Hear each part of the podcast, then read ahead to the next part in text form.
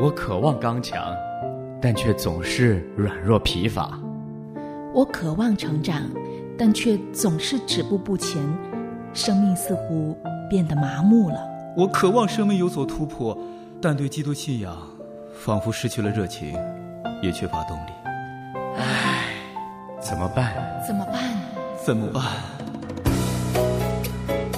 生命可以不一样。城主学堂，让我们走进成人主日学的课堂，一起学习，扎根基督，向上成长。今天可一不一样，就是一块都变成新，靠着耶稣就不一样。扎根基督，向上成长。这里是城主学堂，我是张凡。我们正在一起学习的课程是《与神相遇》，这是有关于基督徒生命实际操练的课程。在第一课，我们一起探讨了与神相遇是可以做到的，与神相遇是我们应当做的，而且应当每天都做。在第二课，我们思考了如何能够与神相遇，当然。我们重点探讨的是借着圣经的摄取与神相遇，也就是靠神的话语与神相遇。当时我们特别提到摄取圣经的两种方法，也就是聆听神的话语以及阅读神的话语。今天我们会继续探讨另外三种摄取圣经的方法：研习神的话语。记忆神的话语，以及默想神的话语。上一课结束的时候，我们思考了灵修时间的价值。我们学到，灵修时间是我们一天当中安排用来敬拜神、阅读他的话语、与神交通的时间。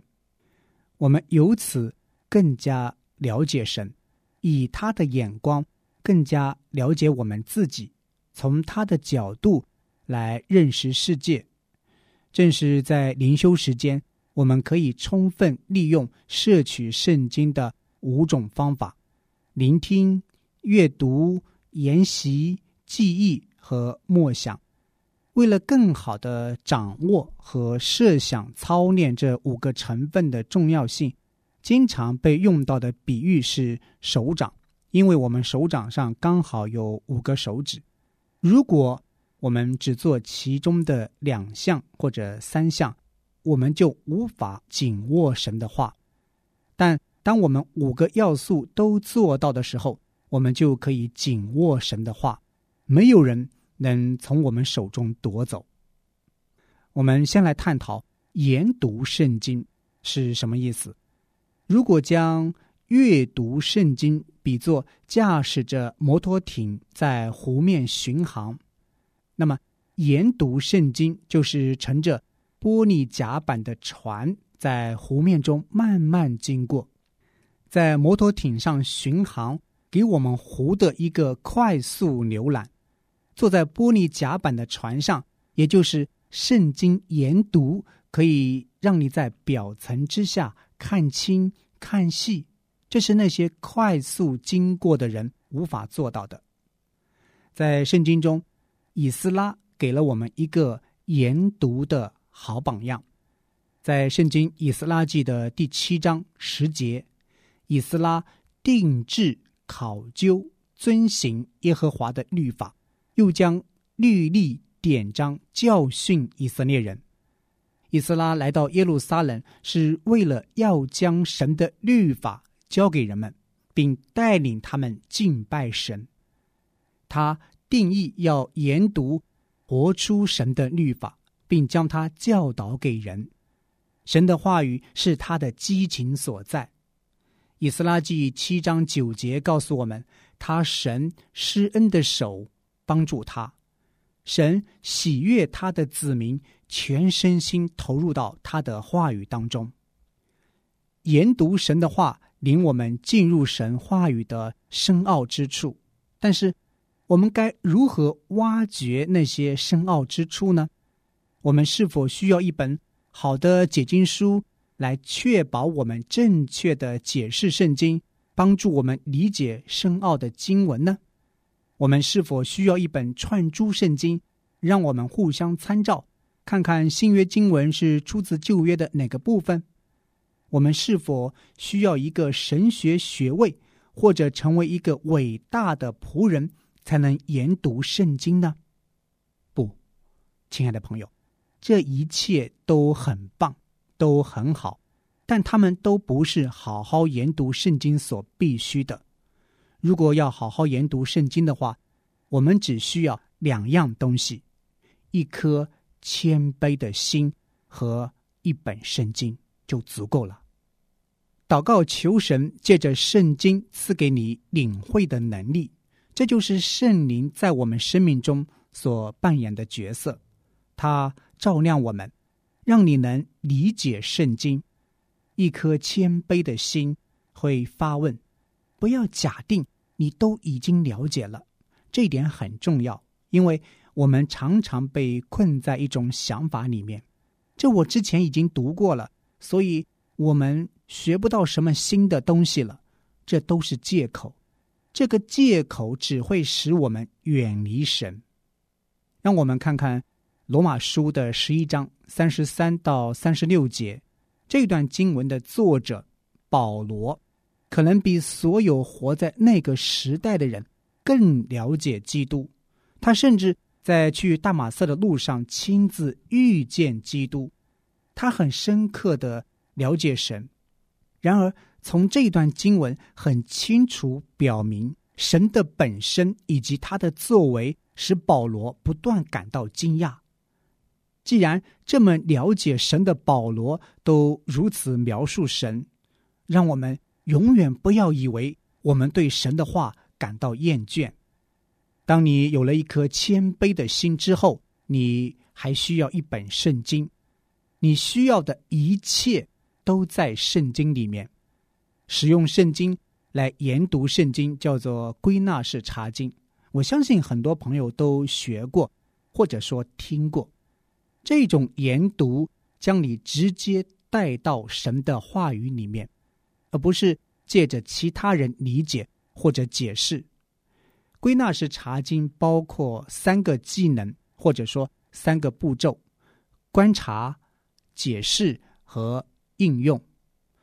观察，当你带着研读的目的阅读一段经文时，训练你自己问几个问题：何人、何事、何时，也就是什么时间、何地。事情原因是什么？事情经过是怎样的？这些问题是观察的基础，他们可以帮助我们更好的解释经文。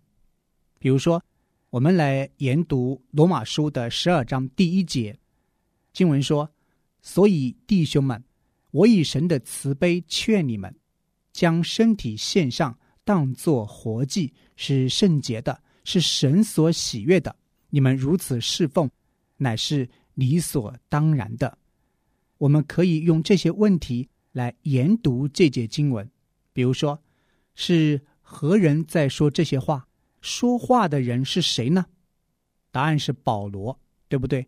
这是保罗说的话。他在对谁说话呢？答案是保罗的弟兄，罗马的基督徒们。保罗是在对他们说话。他说的是什么事呢？他是在问问题呢，发出吩咐呢，一个鼓励还是一个谴责？当我们仔细读了这一节经文之后，就发现他在鼓励他们，同时也吩咐他们要过圣洁的生活。我没有使用何时何地，因为他们对理解这一节经文并不起到关键作用。如果我们研读整本书的话，我们就会在开头弄清楚这些事实了。他为何告诉他们要过圣洁的生活呢？答案是，因为这是基督徒蒙召要做的事，这是他们对神属灵的敬拜和服侍，过圣洁舍己的生活。他是。如何恳求他们的呢？答案是，保罗他以神的慈悲劝他们。保罗明知自己无法在属灵的事情上吩咐人们，他依靠神的权威和恩典。保罗要使他的听众们无比清楚，正如他的惯例一样，他所依靠的是神的力量和圣灵的同在。如果你在想你不知道如何研读圣经，或者说你之前从来没有尝试过，请你留意，我们刚刚只花了几分钟时间，就回答了一些能够帮助我们更好的理解经文的问题。亲爱的朋友，你无需成为一个神学家才能研读圣经。神将圣经和圣灵赐给我们，目的是要我们了解他。他的话是人可以理解的。这种观察是研读的第一步，它让我们理解这节经文在说些什么。但是，第二步解释。帮助我们理解这节经文的含义。基本上，你将问题的答案连接起来，去解释你所研读的一个经节或者一段经文。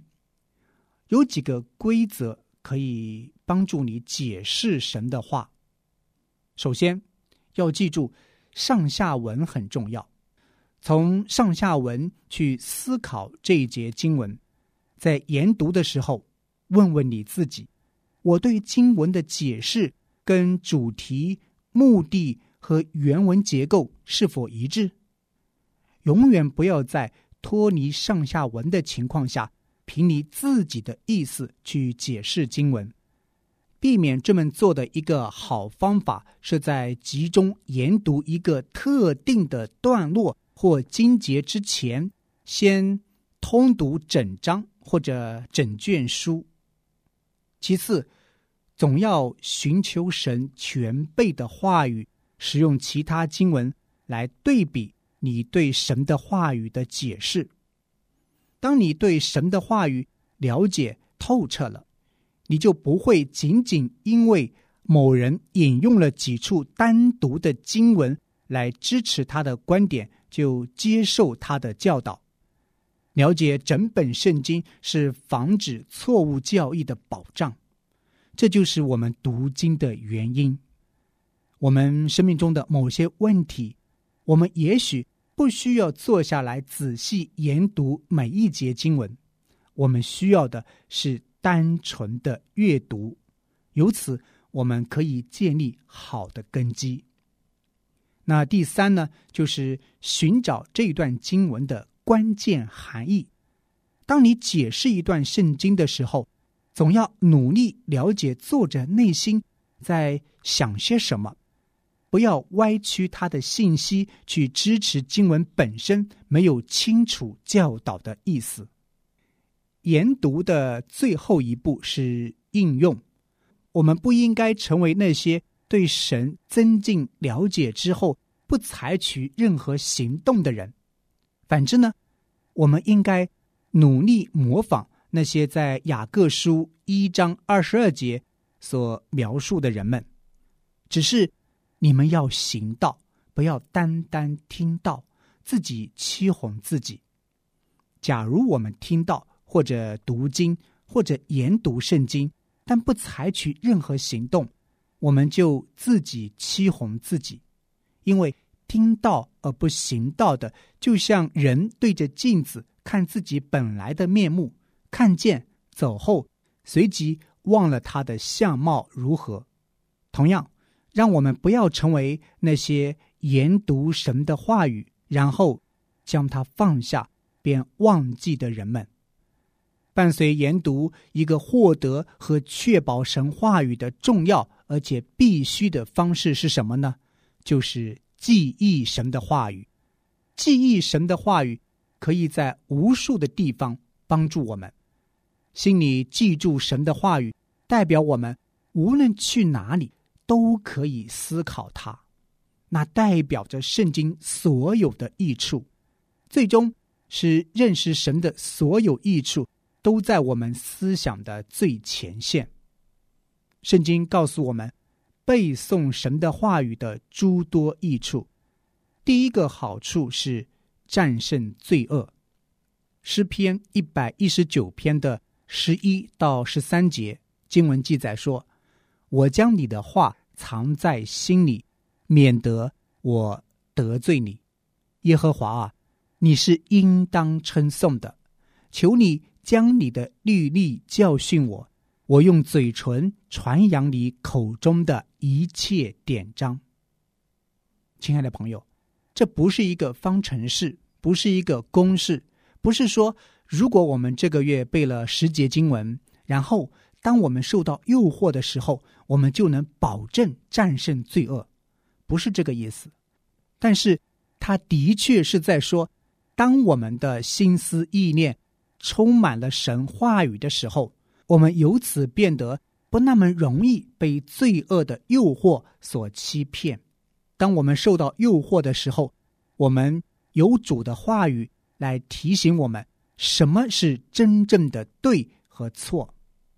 记忆的另外一个好处就是战胜撒旦。撒旦是真实存在的，如同吼叫的狮子。撒旦遍地游行，寻找可吞吃的人。我们蒙召要模仿耶稣，那么他是如何？战胜撒旦的呢？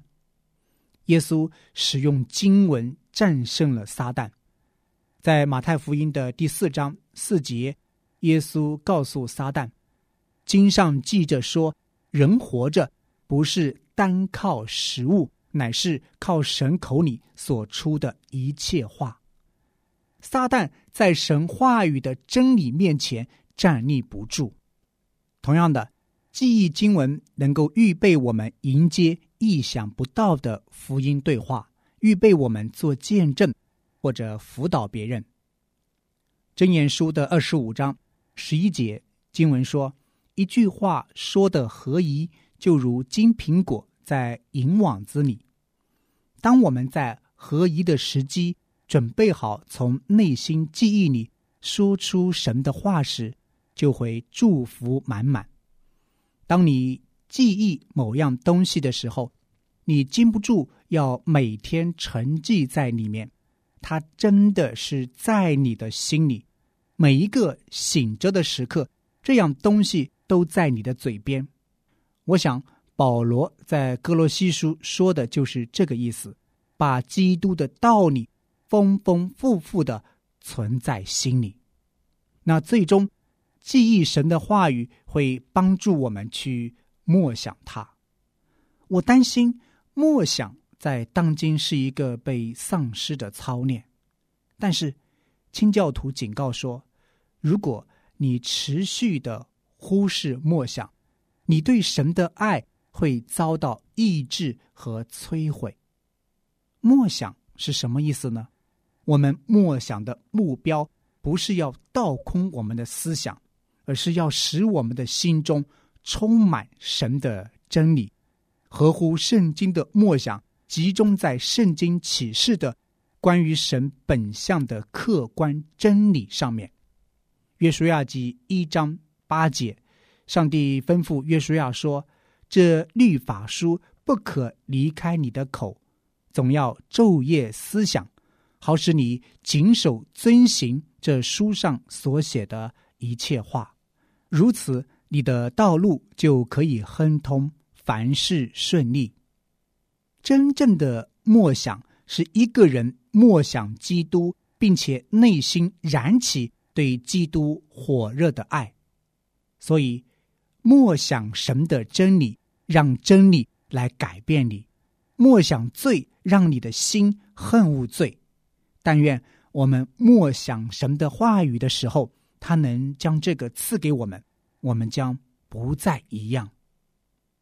亲爱的朋友，我们生活的世代是充满如此大量分散注意力的信息，以致安排时间去默想神的话语并不容易。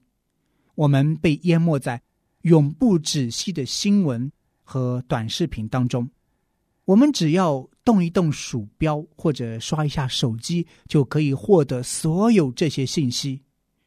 要操练敬虔，我们必须要自律。有时候，我们就是需要关掉电脑或者电视，或者关掉手机，而是单独的来到神的面前，将我们的心思意念转向他的真理。默想也可以跟祷告紧紧连接起来，好好思考一节经文，真的可以填补祷告。神可以利用经文引导我们为他人祷告。默想的目的是与神相遇，为了要了解神，了解我们自己，从神的角度了解他所创造的世界。这是在我们的心思意念里咀嚼神的话语。有了这些念头，让我们模仿诗篇的七十七篇。十一节到十二节，诗人所说的，他说：“我要提说耶和华所行的，我要纪念你古时的骑士，我也要思想你的经营，默念你的作为。”亲爱的朋友，让我们借着研读神的话语、记忆神的话语和默想神的话语，在神的话语中。与神相遇，经历神的同在和陪伴。你们既然接受了主耶稣基督，就当遵他而行，在他里面生根建造，信心坚固。城主学堂，让我们一起学习神的话语，操练生命，不断成长。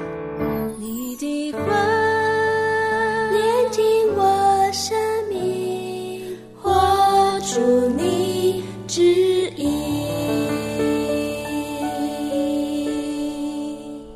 欢迎回来，这里是城主学堂，我是张凡。我是唐曼，我是林思雨。在与神相遇的第三课，我们继续看的是靠神的话语与神相遇。当然呢，我们在上一次分享的主要是借着读经，借着聆听。那今天呢，我们会借着研习，借着记忆和默想神的话语来与神相遇。嗯那听了今天这一讲之后，会不会给我们有一些提醒，让我们开始去操练呢？不瞒二位说，我今年就在操练这个背经，嗯，操练的怎么样呢？呃，操练很难，很难就我背了后面就把前面就忘了。呃，那没关系，有没有放弃？没啊，啊我就一直在背啊，背的很慢，非常非常缓慢。但是我觉得这个背经的过程当中，确实有很大的得着，就是因为我发现保罗书信有个特点，嗯你去读一遍的话，你读完以后，你觉得好像你似乎知道他在说啥，嗯嗯但是你再去想一下，他我今天读完了以后，这个保罗书信到底在说啥，嗯好像又不知道。我以前就是这种感觉的，嗯但是我现在去背它，我就发现，因为总是在忘嘛，所以我就不停的要去重复背。这个重复的背呢，就会在反反复复的默想。嗯你看，这个背经的过程当中，一定会发生默想的。所以我对他今天说的，你要默想的话，就用寄送经文的方式来默想。嗯的确是这样，我也体会到了。当我在背的时候，我就不可能不默想。嗯，所以这个过程里面就增加了我对这个经文的理解，嗯，这是一个很大的收获。明白嗯明白，嗯我今天的收获就是我们研读神的话语，他这里提醒我们，就是需要有一颗谦卑的心，嗯还有一本圣经。嗯，读圣经，包括我自己在内，我会觉得这卷经文我很熟悉了，哦，嗯对，它里面其实提到了，嗯对我很熟悉了。然后我就看了上一句，我就已经明白了下一句。但是这里告诉我们呢，我们仍然需要保持一颗谦卑的心。就给我自己一个提醒，就是说我不要以为我自己已经好像知道了圣经里面讲的是什么，其实我仍然还是需要重新去认识神，重新借着圣经来让我跟神有一个更亲密的关系。嗯很多时候我会忽略的这一点，我会觉得我现在都读了好多遍啦，十遍、二十遍了，但是这个告诉我，真的是需要有这样的一颗心在里面。嗯，那这里也有一个提醒，就是说，不是只有神学家他们才可以研读圣经，其实我们作为每一个基督徒，我们都需要去研读圣经。是的，而且都可以去研读。对，是的对，特别是我觉得他今天提到那个归纳法查经，呃，这个哎我们以前应该有操练过吧？对这个方法很好，而且特别是它经常是应用在一般的查经团契里面。嗯就像是我初信主的时候，就是在一个查经团契里信主的。嗯嗯那个时候就是每天在查考圣经，用的就是这种方法。嗯，我觉得这个是一个很好的研读圣经的一个办法。嗯就假如说我们觉得自己好像不懂得怎么去研经，啊、嗯觉得啊你们总是在说研经灵修，我就知道只会去读，我不知道怎么去研读，嗯。我就觉得鼓励你去参加这种查经团契。因为现在大部分的查经团契都是采用这种归纳法查经的，嗯。所以这个就可以帮助我们去更好的去学习怎么样去研读圣经。对，嗯而且这个研读圣经、这几个步骤，不单可以在我们的小组，也可以用在我们个人，是的，就是防止我们看圣经很快，嗯然后呢想都不想，然后就继续下去了。其实这样对我们来说，读圣经是益处就没那么大了。其实思雨提到这个现象呢，我们都有。那是什么原因促使我还要那么慢的读呢？其实确实读得很快的，因为你很熟悉了。